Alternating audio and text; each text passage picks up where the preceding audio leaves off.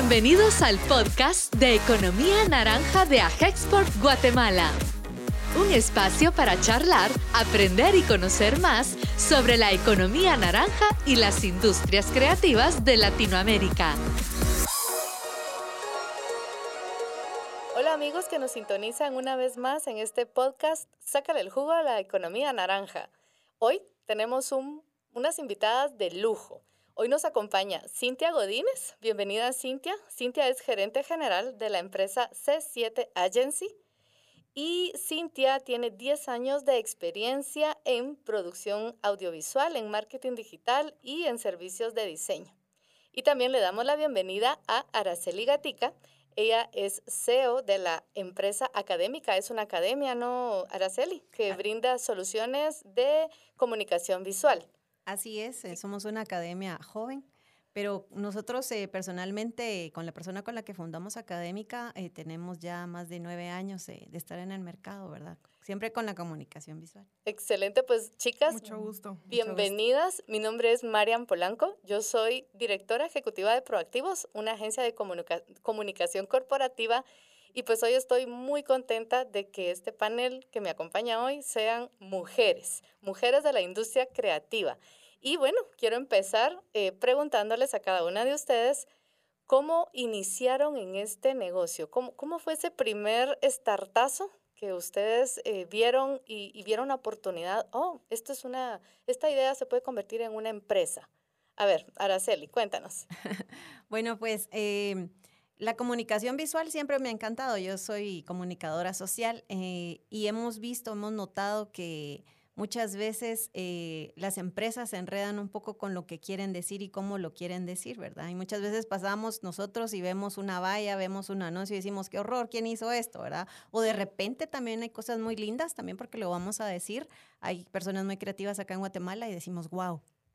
Entonces lo que nosotros eh, se nos ocurrió fue decir, ayudemos a que la comunicación visual sea cada vez mejor. ¿Por qué? Porque cuando miran un anuncio, y es de Guatemala y dicen, mm", pero cuando ya le ven la calidad que ha mejorado, entonces nosotros lo que queremos es aportar a toda esa comunicación visual que vemos en vallas, que vemos en las redes sociales, que vemos por todos lados, ¿verdad? Porque hoy estamos atacados por todos lados en la comunicación visual y dijimos, aquí hay donde ayudar, ¿verdad? Principalmente esa era la, esa es la meta, claro que sí, también pues generar ingresos, ¿verdad? Por supuesto. Y Cintia, tú. Pues bueno, yo empecé en la universidad, Ciencias de la Comunicación, y ahí fue donde me enamoré de esa carrera. Em, empecé también trabajando en lugares, siempre toda mi carrera ha sido trabajando en, en publicidad, en mercadeo, y creo que es una carrera y es, una, es un sector muy bonito, muy amplio, en donde uno definitivamente nunca está quieto entonces ahí fue donde yo me enamoré, donde yo dije, yo siempre voy a tener algo que hacer, porque estaba al lado de diseño, estaba al lado de producción, estaba al lado de marketing. Entonces ahí fue donde yo logré enamorarme de todo este mundo que es muy bonito, la verdad.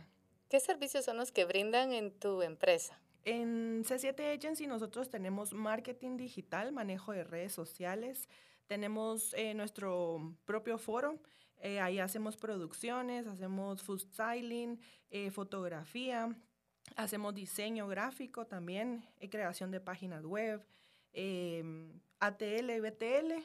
Eso es lo que hacemos en C7. Es una agencia muy creativa, entonces el nombre C7 es, la C es de Creativity y 7 por las 7 maravillas.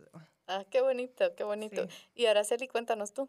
¿Qué servicios hay en tu academia? En Académica nosotros brindamos asesorías eh, a personas que ya conocen de diseño gráfico, también a las que quieren iniciarse en ese mundo, también en, eh, fotografía, pero también eh, queremos ayudar a las empresas, ¿verdad? A que pulan esos, esos, em, a, esas, a esos artistas que tienen, esos comunicadores visuales que tienen adentro. En sus equipos de trabajo. Exactamente, para que puedan, pues podamos, como yo digo, brindar comunicación visual de mejor calidad en Guatemala y que por supuesto nuestras marcas se distingan por el valor que, realmente tienen, ¿verdad? Es decir, que ahorita si unos estudiantes que ya están por graduarse o gente que ya está trabajando en alguna empresa eh, nos está escuchando, puede tocar tus puertas e inscribirse a qué cursos, es un taller. Tenemos eh, cursos eh, que eh, manejamos mensualmente y también tenemos asesorías personalizadas para las empresas. Así que cualquiera que se quiera iniciar o que ya está y que diga de repente, ¿por qué mis anuncios no se ven como los anuncios que miro en el internet, en el cable, por ejemplo, ¿verdad? Puede acercarse a nosotros, ¿verdad? A nuestras redes sociales, ahí estamos con mucho gusto, podemos brindarles la asesoría que necesita. ¿Y hay alguna limitante o requisitos? Mm, no, no, la verdad es que no. Eh, la verdad es nada más que les guste, eh, ¿verdad? Que quieran aprender. Que quieran aprender, eso. no hay limitantes aquí para aprender diseño gráfico ni fotografía. Me gustaría hablar de los retos que como mujeres dentro de la industria creativa ustedes han encontrado a lo largo de sus años de experiencia en cada uno de sus negocios. Tú un poco más en la parte académica, ¿verdad? De formación y tú ya en la mera ejecución como tal, brindándole servicios a, a tus clientes. ¿Hay algún reto en particular que cada una haya experimentado como mujer dentro de la industria, dentro de alguna experiencia, actividad que hayan realizado? De hecho, sí, desde la universidad creo yo que noté en, las clases que la voz de las mujeres, por ejemplo, no era tan escuchada, ¿verdad? O nuestras, nuestros aportes creativos no eran como muy tomados en cuenta. La verdad es que, pues sí hemos evolucionado en eso de, de, de la participación de la mujer pero sí, aún en mi época, cuando yo estudié, sí nos marginaban un poco creativamente hablando, ¿verdad? Eso, sí, eso creo que, que también ha sido un punto muy importante porque cuando uno llega a un lugar a dar una campaña, a expresar algo o poder decirle a... A, vender una idea. A vender una idea a un hombre, por ejemplo, eh, se bloquean. O sea, es como, como ella lo puede hacer, ¿verdad? Atrás de uno siempre hay un equipo de hombres y de mujeres, pero la cara de uno, o sea, siendo como mujer, es lo que va bloqueando mucho a muchas empresas. Entonces, darle la opinión a una, de una campaña a una persona no lo toma muy bien y eso ha, ido evolucionando definitivamente, pero sí ah, de, de mm, unos cinco años atrás para hoy definitivamente ha cambiado bastante en el rol que cada una desempeña, tú como CEO y tú como gerente, fundadoras, al final creo que ambas son fundadoras de sus propios negocios, dentro de ese, el rol que ustedes desempeñan en cada una de sus empresas, ¿cómo lograron vencer este reto? ¿Cómo se proyectan ustedes hacia sus equipos de trabajo para modelar con el ejemplo y que si tienen más mujeres trabajando para ustedes dentro de sus equipos, pues las superen? Pues definitivamente mostrando seguridad, ¿verdad? En lo que, en lo que uno dice y manteniéndose firme. Porque hoy por hoy, eh, si tú ves en las agencias de publicidad a nivel Guatemala, de marcas nacionales o internacionales, eh, los creativos eh, a los que reconocen, no sé si tú me podrás mencionar alguna creativa publicista que puedas decir, ah, sí, yo conozco tal. Si nos recordamos, creo que solo, solo hombres hay. Entonces el trabajo de nosotros ha sido pues bastante arduo pero el mantenernos firmes, ¿verdad? Y demostrar sobre todo con talento lo que se dice. Y como ahora, gracias a Dios, las redes sociales nos ayudan a demostrar que nuestras ideas creativas o nuestra campaña, como la formulamos o la planteamos, tuvo éxito, eso pues ha ayudado bastante a que nuestra voz pueda, pueda salir y surgir. Seguridad y visibilidad. Exacto. ¿Y tú, Cintia, qué, cómo has hecho tú? Seguro em, aprender muchísimo más, o sea, capacitarme yo para poderle expresar a mi equipo que, sé, que los puedo guiar. E, eso es lo, fundamental para mí. Yo también tener el conocimiento de, saber de marketing, de saber de producción, de saber diseñar, porque si no, no los puedo guiar y no le doy justo la seguridad que tendría que darles, ¿verdad? Entonces, es capacitación totalmente hacia, hacia mí, ¿verdad? Sí, y, y, cómo utilizar esas virtudes que tenemos como mujeres, ¿verdad? Realmente yo estuve, eh, tuve la oportunidad también de participar en un programa de liderazgo empresarial dirigido para mujeres y en ese programa eh, nos eh, impusieron dentro de, dentro de las temáticas que exponíamos, nos impusieron a hablar en primera persona. ¿Cómo me costó a mí quitarme el nosotros? ¿Verdad? Y es un, la, el coach que estaba en ese momento eh, nos decía, no tengan miedo de hablar en primera persona porque la idea es suya, la empresa es suya. Claro, hay un trabajo en equipo y obviamente hay que saberse ubicar cuando es trabajo en equipo y eh, hablar de nosotros, pues hablemos de nosotros. Pero a la hora de pedir un financiamiento, por ejemplo, ¿verdad? Que estamos frente a un panel de expertos financieros que va, y uno va a pichar una idea, pues justamente ese coach nos decía, no, es yo, yo, mi, mi, yo, yo, mi, mi. Me costó un montón, pero justamente es una de las virtudes también que tenemos como mujeres porque somos, trabajamos mucho en red, ¿verdad? Y entretejemos mucho. En equipo. Somos muy buenas para trabajar en equipo. En, en, ese trabajar en equipo que ustedes han desarrollado cada una en sus negocios, eh, ¿cómo son sus equipos? Ilústrame un poquito. ¿Tienen otras mujeres de compañeras? ¿Hay más hombres, más mujeres? ¿Se han topado alguna vez con alguna eh, pues, actitud tal vez de, ay, que porque ustedes son mujeres y están dando una orden o, o, algo que se tiene que ejecutar, eh, alguna negativa? ¿Y cómo lo han superado? ¿Cómo, ¿Cómo, lo superan? Totalmente sí. Pues de, de, hecho, sí, dentro de los equipos hay de todo, ¿verdad? Gente que es amable, otra que es un poco más rebelde. Eh, pero sí, sí me ha tocado. Rebelde sin causa. me ha tocado así eh, plantarme, ¿verdad? Y hacerme escuchar porque sí, que sea mujer no quiere decir que no, que no puedo dar mi opinión y mucho menos que no, que no me hagan o no me tomen en cuenta lo que estoy sugiriendo, ¿verdad? Sí, eh, pues amablemente, primero, ¿verdad? Hay que siempre empezar por la paz, ¿verdad? para no eh, pues incomodar aún más eh, la relación laboral que uno pueda tener con la persona que está siendo resistente y pues si no pues eh, llegar a otros medios un poquito más fuertes pues pero no no he llegado hasta ese punto. Amablemente verdad insistiendo verdad demostrando que sí que sí manejo el tema porque como dijo Cintia si uno no se capacita uno no puede pedir puntualmente lo que lo que uno necesita. Entonces dicen ah, ni sabe y me está pidiendo algo que ni, sabe cómo se hace, ¿verdad? Entonces sí es importante capacitarse para tener em, ese respeto que, necesitamos como, como empresarias. Totalmente. Eh, igual en la agencia nosotros son más mujeres que hombres, pero yo he ido viendo que las mujeres tienen muchísimo más orden, más creatividad, o sea, he ido eh, haciendo una evaluación. Observación. Y en unos sectores, por ejemplo, en producción, a mí sí me gusta tener más hombres, pero en el lado de diseño, de marketing digital, de project, ahí me gusta tener más mujeres. Entonces ahorita el equipo está como, mm, digamos, 70, 70 algo con, de mujeres porque sí me gusta más tener mujeres y definitivamente me he topado con personas que, que por, o sea, personas de mi equipo que, que se molestan, que porque soy mujer, se molestan de que les dé una orden o que les pida algo o más que les haga un cambio en algo que ellos presentan. Eso sí, sí me ha tocado ya con, con varios, pero definitivamente es plantarse y es saber de lo que uno está hablando, ¿verdad?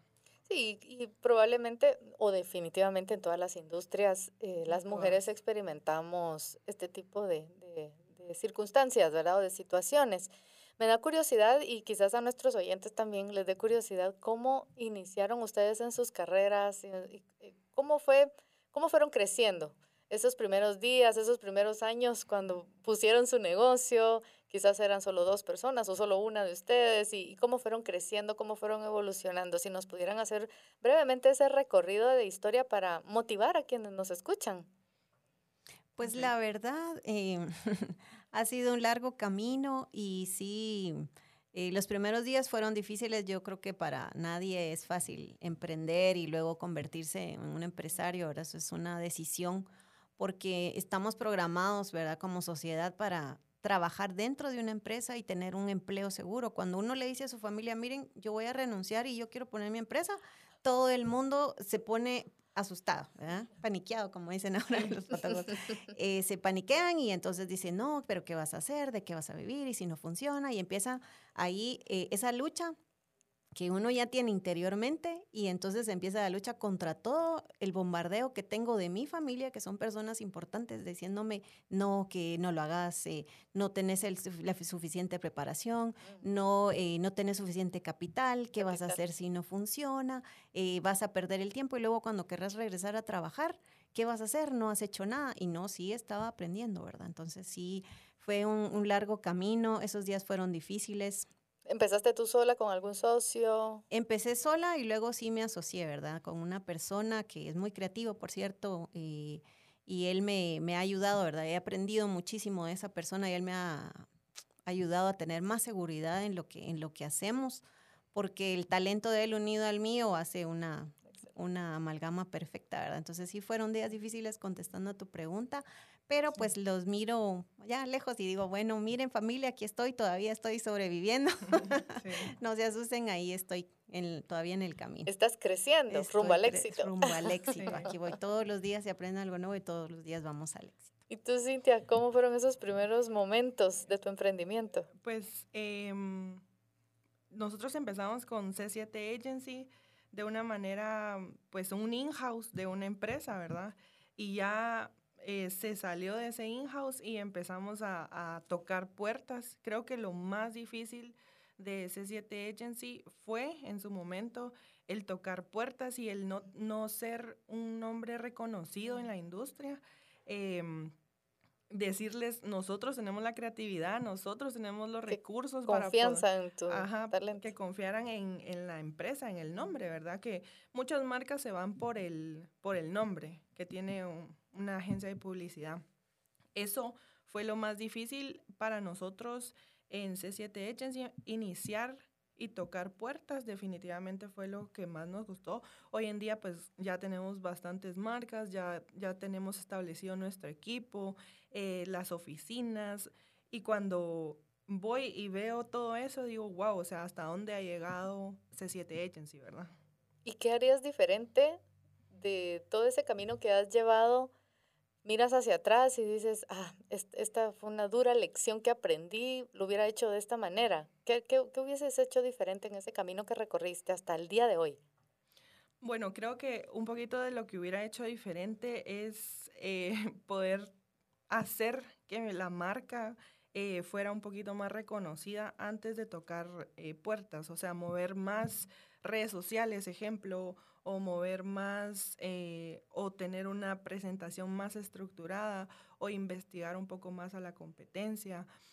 Creo que eso, o sea, no solo lanzarme al agua y yo puedo, sino que eh, hacer un estudio de, de mercado de, de, mis competencias, ¿verdad? Creo que eso fue una de las de lo que pude haber hecho diferente. Es decir, que si algún emprendedor nos está escuchando y quiere tomar ejemplo de tu historia de vida y de tu historia profesional y de negocio, esos serían unos consejos que tú le podrías dar. Sí, yo creo que lo más importante es de que si yo quiero poner un negocio, yo tengo que investigar quiénes son mi competencia real y quiénes son mi competencia indirecta, directa e indirecta, ¿verdad?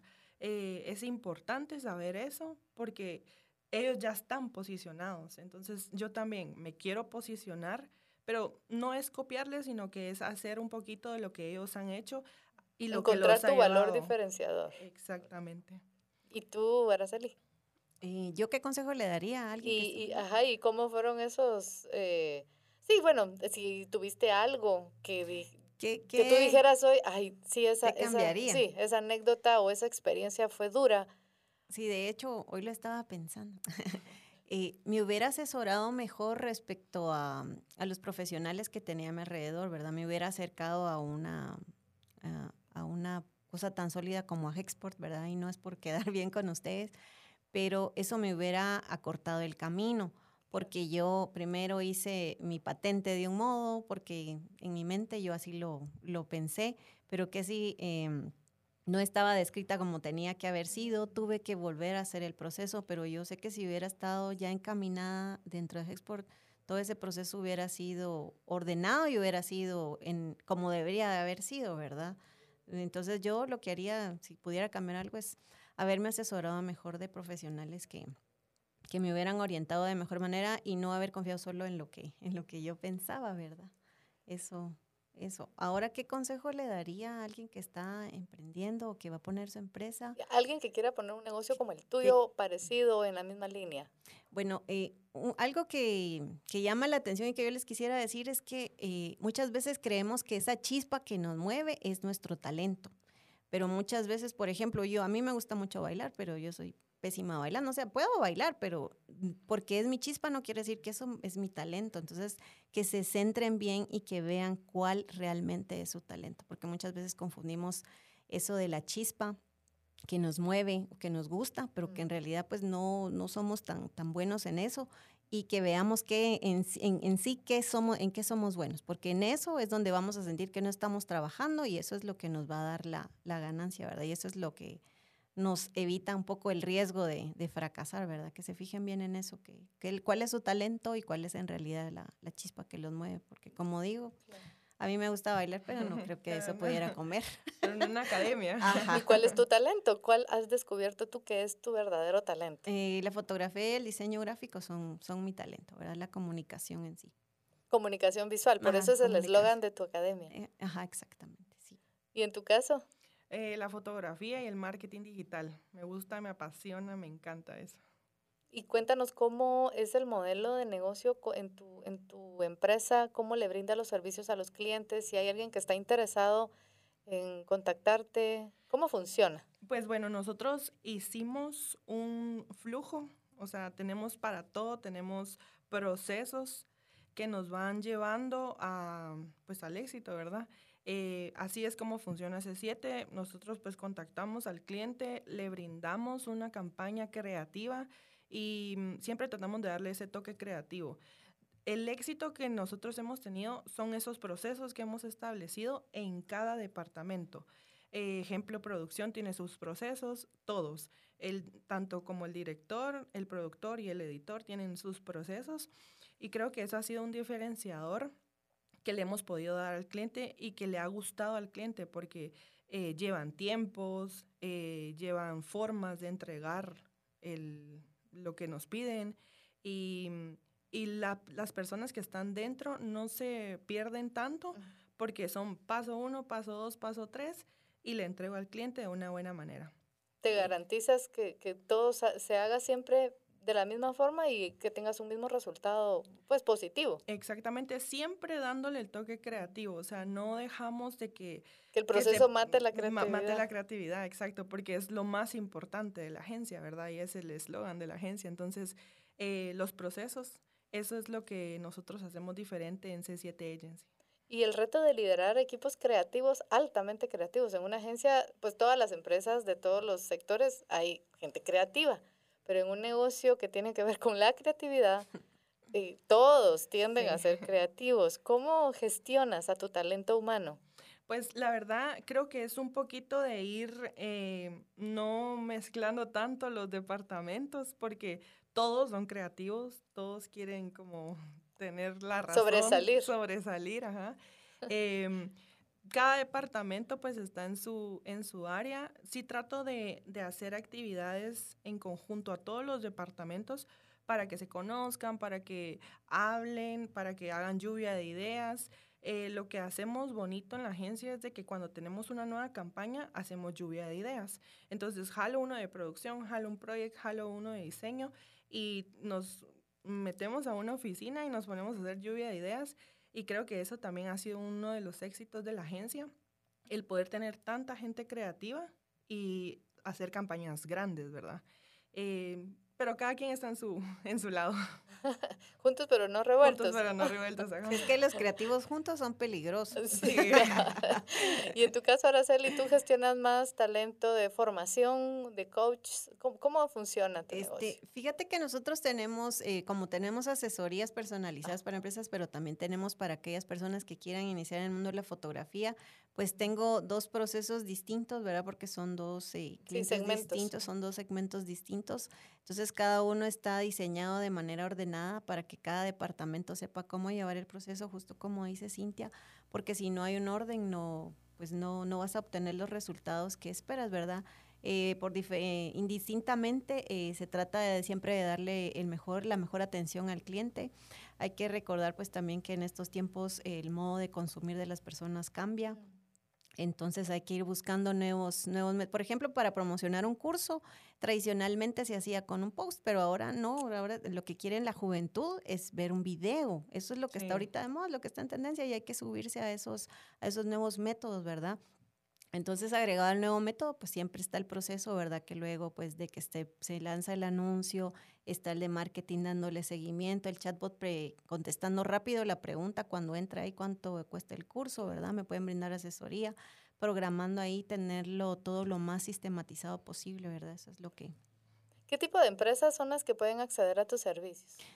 Todas las empresas de Guatemala y del mundo entero que quieran eh, capacitarse o que quieran aprender diseño gráfico, está, estamos abiertos a todo, ¿verdad? Así que no, no tengo una limitante, ¿verdad? Porque desde una pequeña tienda que quiera diseño gráfico, fotografía, hasta una em, supercorporación, nosotros podemos, podemos ayudarles y asesorarles. Cintia, tú que te mueves mucho también en el tema del servicio creativo, eh, ¿qué retos hacen? ¿Has encontrado algunos retos para empezar lo primero, verdad? Si has encontrado algunos retos relacionados a cómo cobrar la creatividad, porque eso creo que es un tema que, que muchos emprendedores, muchas empresas que están empezando a, a incursionar en este mundo, eh, se topan con, esa, con ese dilema, cómo ponerle un precio a una idea, cómo asignarle valor también desde el lado de la, de la, del creativo que está generando esa idea. ¿Cuáles son esos tips o esos aprendizajes que tú, que tú has puesto en práctica para poder cobrar tus ideas? Sí. Eh, sí, ese es un tema muy importante porque de un tiempo para acá, bueno, de pandemia para, para hoy en día, esto cambió totalmente. Antes era muchísimo más difícil el poder decir, esta idea, esta idea creativa cuesta tanto, como por qué decía la gente, ¿verdad? Después de pandemia, pues definitivamente se dio la oportunidad para este sector de poder ponerle un precio a, esa creatividad, poderle poner precio a todas esas ideas. Eh, yo trato siempre de ¿Cómo le pongo el precio a, mis ideas o a la creatividad que tenemos en, en C7? Es decirle al cliente en dónde está y hacia dónde la agencia lo va a llevar. ¿Qué va a ganar? Porque esto de la creatividad es, ok, te voy a pagar esto, pero ¿qué voy a ganar yo? Entonces, eh, yo siempre trato de explicarles a ellos en las presentaciones mm. qué van a ganar con esta creatividad o con esta campaña. Em, es muy importante para mí decirles a ellos en dónde están, hacia dónde los voy a llevar. Y ahí es donde yo logro entrar muchas veces a, a una marca, ¿verdad? Es un, un, tema muy intangible, ¿verdad? Y que cuesta muchas veces eh, eh, que la, los clientes, algunos, eh, en, comprendan todo lo que todo. está involucrado en la creación de una idea. Creo que mucho también es la confianza que uno le da al cliente, porque si pues voy con una idea creativa bonita y no, no hay manera como de que él confíe en eso, va a ser más difícil que uno pueda entrar. Darle confianza, decirle hacia dónde va y hacia dónde va, hacia dónde lo vamos a llevar, esos son dos factores fundamentales que yo les puedo decir que ha sido como lo que nos ha ayudado a nosotros en C7 Agency a poder cerrar con varios clientes, ¿verdad? Sobre todo cuando también en el mercado la oferta de talento que está produciendo la academia es bastante variado y bastante amplio y como estas carreras son novedosas, sí. eh, hay una alta afluencia de estudiantes en todas las carreras de diseño, de producción, de cine, de creatividad y, y hay una variedad. Ahora hay, la, la, la, academia tiene muchas opciones. ¿verdad? Entonces cada, cada, día salen eh, nuevo talento eh, disponible para que trabaje con nosotros también o talento que está ahí viendo que, que, emprende también, ¿verdad? Entonces, ¿qué mensaje en torno a valorar las ideas tú le brindas a ese talento nuevo? En cuanto al, al tema de cómo costear sus ideas, que, que el mensaje, pues, es un tema de tiempos, de horas hombre, sí. pero cómo asignárselo, o sea, no regalar sus ideas prácticamente. Sí, yo creo que es muy importante eh, ahorita que pues han salido bastantes freelance, por decirlo así, ellos eh, no le ponen ese valor que de verdad se merece a la creatividad, al tiempo. Creo que en, en por ejemplo, en diseño, el tiempo es súper valioso. Y yo creo que no es, no, no deberían de, de regalarlo tan así. Eh, hay que ponerle un valor a eso. Lo que yo les puedo aconsejar es de que investiguen también en agencias cuánto cobran, en un freelance un poco más experimentado, experimentado cuánto cobra. No solo por iniciar y por querer tener eh, un ingreso, regalar su creatividad, porque al final lleva tiempo, lleva creatividad y lleva mucha dedicación a hacer cualquier tipo de o producción o diseño o manejo de redes sociales, ¿verdad? Y eso hablando solo del tema talento humano, un tema de humano, pero Exacto, sí. adicional dentro de tu cadena de valor y en la tuya también me imagino, Araceli, hay, hay renta, hay luz, Sí. hay un montón de Sí. cosas, ¿verdad? Explícame tu cadena de valor, cómo, cómo funciona tu negocio para, para sensibilizar a la audiencia también. Sí, hay que tomar en cuenta todo, como tú dices, el talento humano, el desgaste del equipo también, porque no puedes tener cualquier equipo para producir eh, un diseño gráfico o editar una fotografía o tomar la fotografía, Las la licencias. iluminación, exactamente, las licencias que se pagan mensualmente, ¿verdad? Entonces hay que tomar todo eso en cuenta a la hora de sacar eh, un costo de cuánto cuesta, sí es importante también investigar en el mercado cuánto cobra mi competencia, ¿verdad? Pero hay que recordar también que nosotros como profesionales, eh, ya sea de diseño gráfico, de fotografía o de creatividad, debemos de buscar un diferenciador. ¿Qué me diferencia a mí de mi competencia que yo le puedo dar a entender al cliente? Mire, Es por esto que es usted va a por pagar esto que usted está pagando, ¿verdad? Por eso es que usted está dándome este, este, este precio, porque yo hago las cosas distintas, ¿verdad? Ese, buscar ese diferenciador que nos haga sobresalir para, para poder cobrar lo que queremos, porque nosotros tristemente, ¿verdad? A veces eh, creen que, por ejemplo, en fotografía, que, que, no cuesta tanto porque con el celular, los celulares de alta gama de ahora pueden sacar una fotografía, pero no toman en cuenta que esas fotografías de teléfono no las pueden volver un MUPI, una valla, eso no, eso no es posible, ¿verdad? Entonces sí hay que agregar muchas cosas a la cadena de valor aquí, el equipo, el alquiler, como tú dices, la renta, ¿verdad? El desgaste humano que uno lleva, ¿verdad? El esfuerzo, porque crea- generar una idea creativa, como dice, Sí. para diseñar o para tomar una fotografía que realmente sobresalga, lleva su tiempo, su trabajo, entonces todo eso hay que echarle pluma ahí para sacar, sacar los costos. Sí, la depreciación del equipo, todo. sí. Correcto. Y en ese echar pluma para sacar costos, ustedes cuando iniciaron sus emprendimientos, sus negocios, ya venían preparadas, ya decían, ah, este, yo voy a vender mis, mis servicios a esto y esto y esto porque voy a gastar en esto y esto y esto, o se tiraron al agua y conforme fueron avanzando, se fueron capacitando. Yo sí investigué antes cuánto costaba mi competencia, cuánto, por ejemplo, en un curso, cuánto cobra mi competencia en un curso, y yo soy nueva, entonces sé realmente que yo tengo que picar piedra y pues darme a conocer, ¿verdad? Pero también mostrando mis dif- diferenciadores para que me tomaran en cuenta, porque lo primero que hacen cuando sos marca nueva es que entran a tus redes sociales y dicen, ay, 50 seguidores, 100 seguidores, ay, no, entonces no, ¿verdad? Entonces hay que eh, armar un portafolio previo, en mi caso, un portafolio previo que demuestre el talento que se puede, que se puede generar y que se puede enseñar también y compartir con los que quieran aprender. Claro, y en tu caso, Sí, creo que es importante eh, hacer una lista de gastos fijos. ¿Qué es lo que, lo que voy a gastar yo fijo?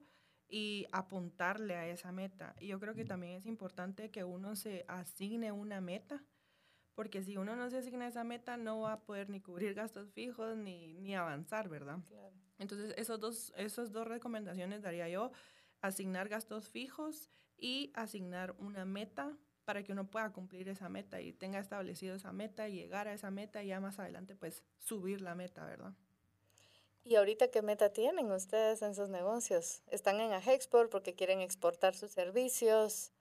Exactamente. eh, la idea, por lo menos en mi caso, de unirme a Hexport es que eh, yo a través de la academia, yo y mi equipo estamos generando talento, talento guatemalteco. Yo he visto que producciones de Estados Unidos donde de repente mencionan un chapín y digo, ¿por qué no hay dos? ¿Por qué no hay tres? ¿Por qué no hay. 100 haciendo producción para Estados Unidos, fotografía, diseño gráfico, eh, audiovisuales, ¿verdad? Entonces, eh, la idea de eso es dar a conocer, ¿verdad? Expandirnos internacionalmente y que conozcan el talento guatemalteco. Esa es mi idea de, de estar en Ajex. Excelente. ¿Y la tuya, Cintia? Pues mi idea principal es de que pues se reconozca la agencia como una agencia de publicidad, o sea, que tenga ese, ese renombre también. Y uno de los factores fundamentales es conocer a más gente del sector. Eh, es importante platicar, así como ahorita yo le decía que quiero que llegue ya a dar unos cursos de a unas Ya vamos a hacer capacitaciones, intercambio de servicios aquí nosotras, ¿sí? Sí. Qué buenísimo el networking. Ajá. El sí, networking, ajá, creo que es muy importante porque este sector es, es pequeño pero es grande. Entonces también es importante podernos apoyar mutuamente y poder Sí. hacer esa, esa conexión, ¿verdad? ¿Qué cualidades o características ven en Guatemala en cuanto a la industria creativa? ¿Cómo ven, cómo catalogan ustedes al creativo guatemalteco? En cualquier segmento, ¿hay algún común denominador? Mm, creo que no entendí bien la pregunta, pero lo que te, lo que entendí es, eh, eh, siento que están todavía un poco como con, con timidez de salir los creativos. Eso es lo que, lo que veo. Sí, no.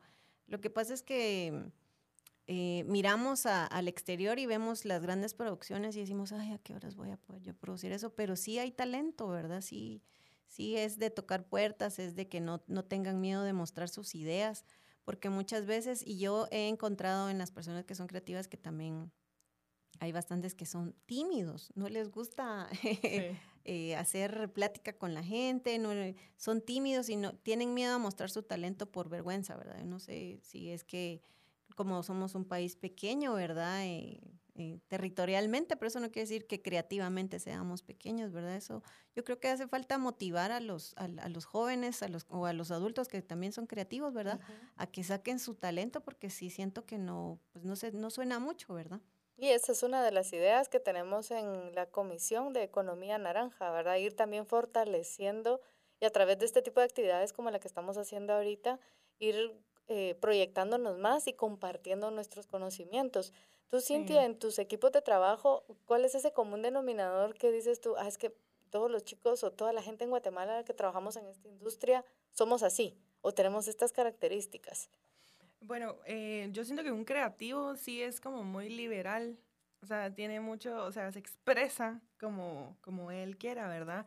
Pero un punto importante aquí en Guatemala es que no, no solo los del sector de publicidad, de producción, de diseño son creativos, también puede ser, un creativo puede ser la que, la que está en recursos humanos, por ejemplo, o la que está en administración, o, la, o hasta en contabilidad puedes llegar a ser alguien creativo.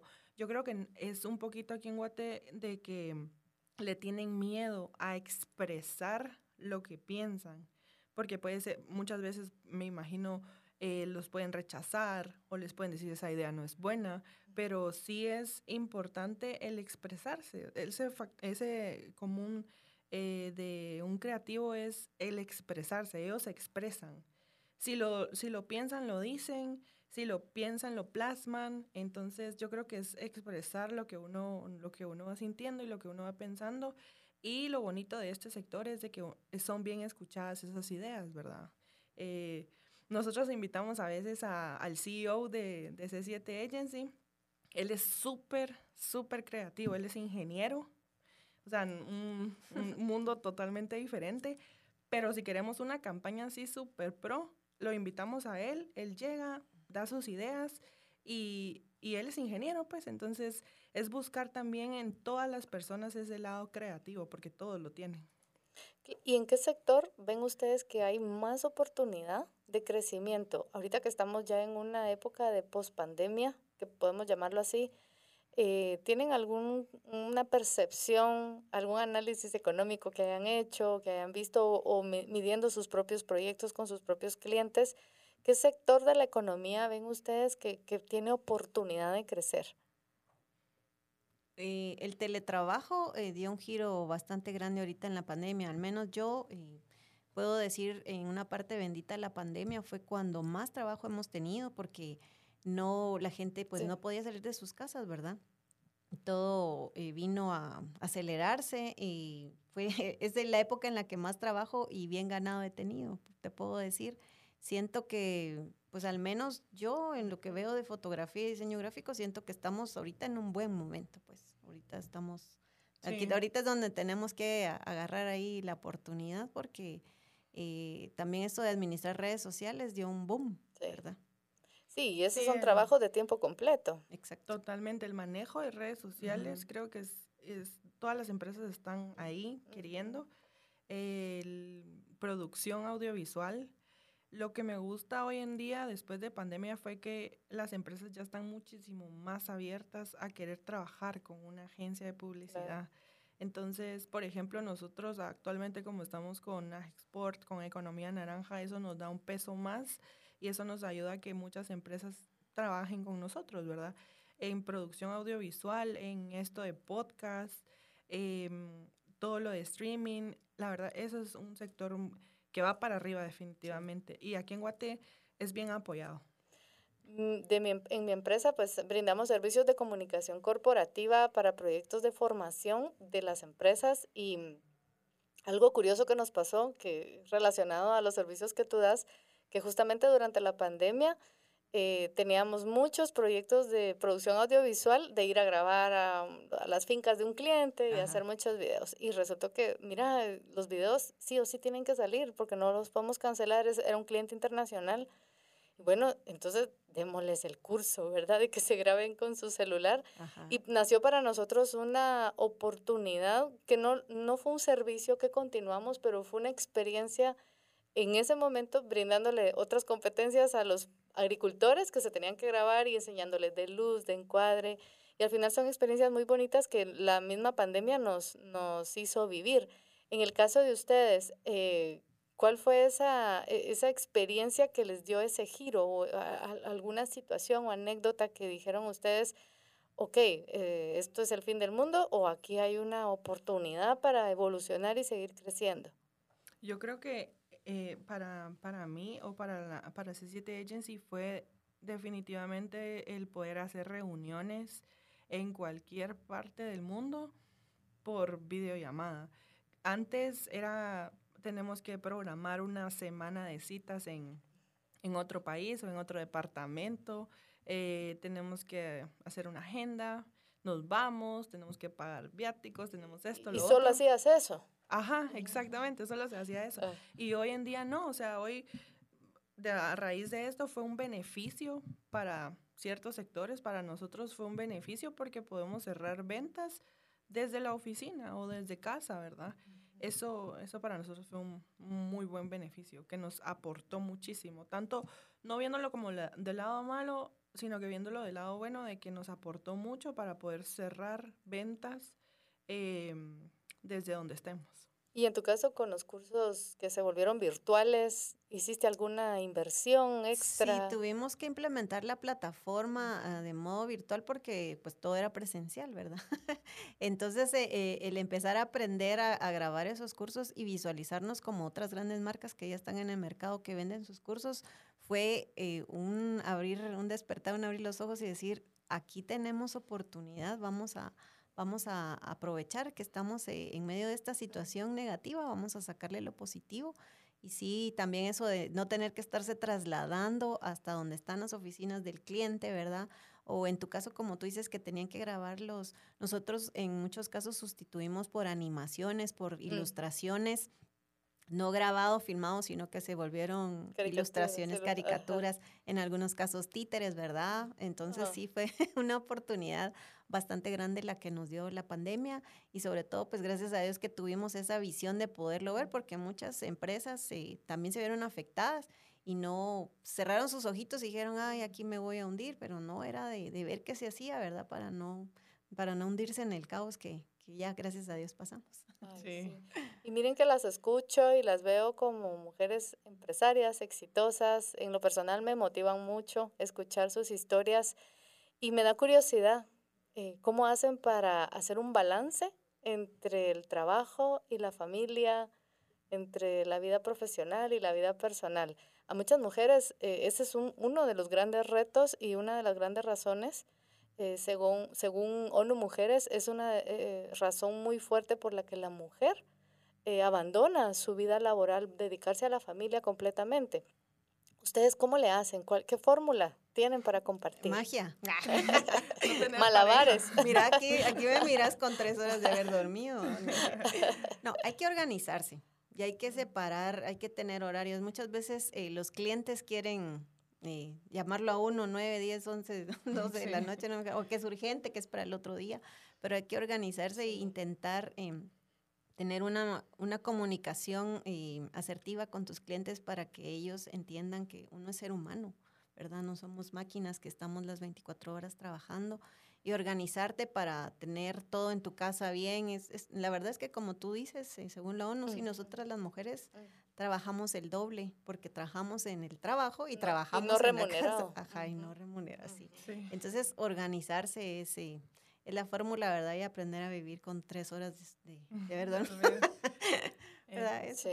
Organizarse, nada. Organizarse es tu consejo y el tuyo, Cintia. Eh, no tener novio. Ah. Ah. No, No, hombre, pues. eso no. No, eso no, dice No. Siempre hay tiempo para el amor. No, Oh. pues, sí, sí, sí. No, yo, yo, en lo personal, a mí me, me ayuda muchísimo el poner horarios. O sea, inicio en un horario y voy a finalizar en ese horario. No me puedo Mm. pasar de ese horario. Respetar también mis horarios en el trabajo y mis horarios en familia, ¿verdad?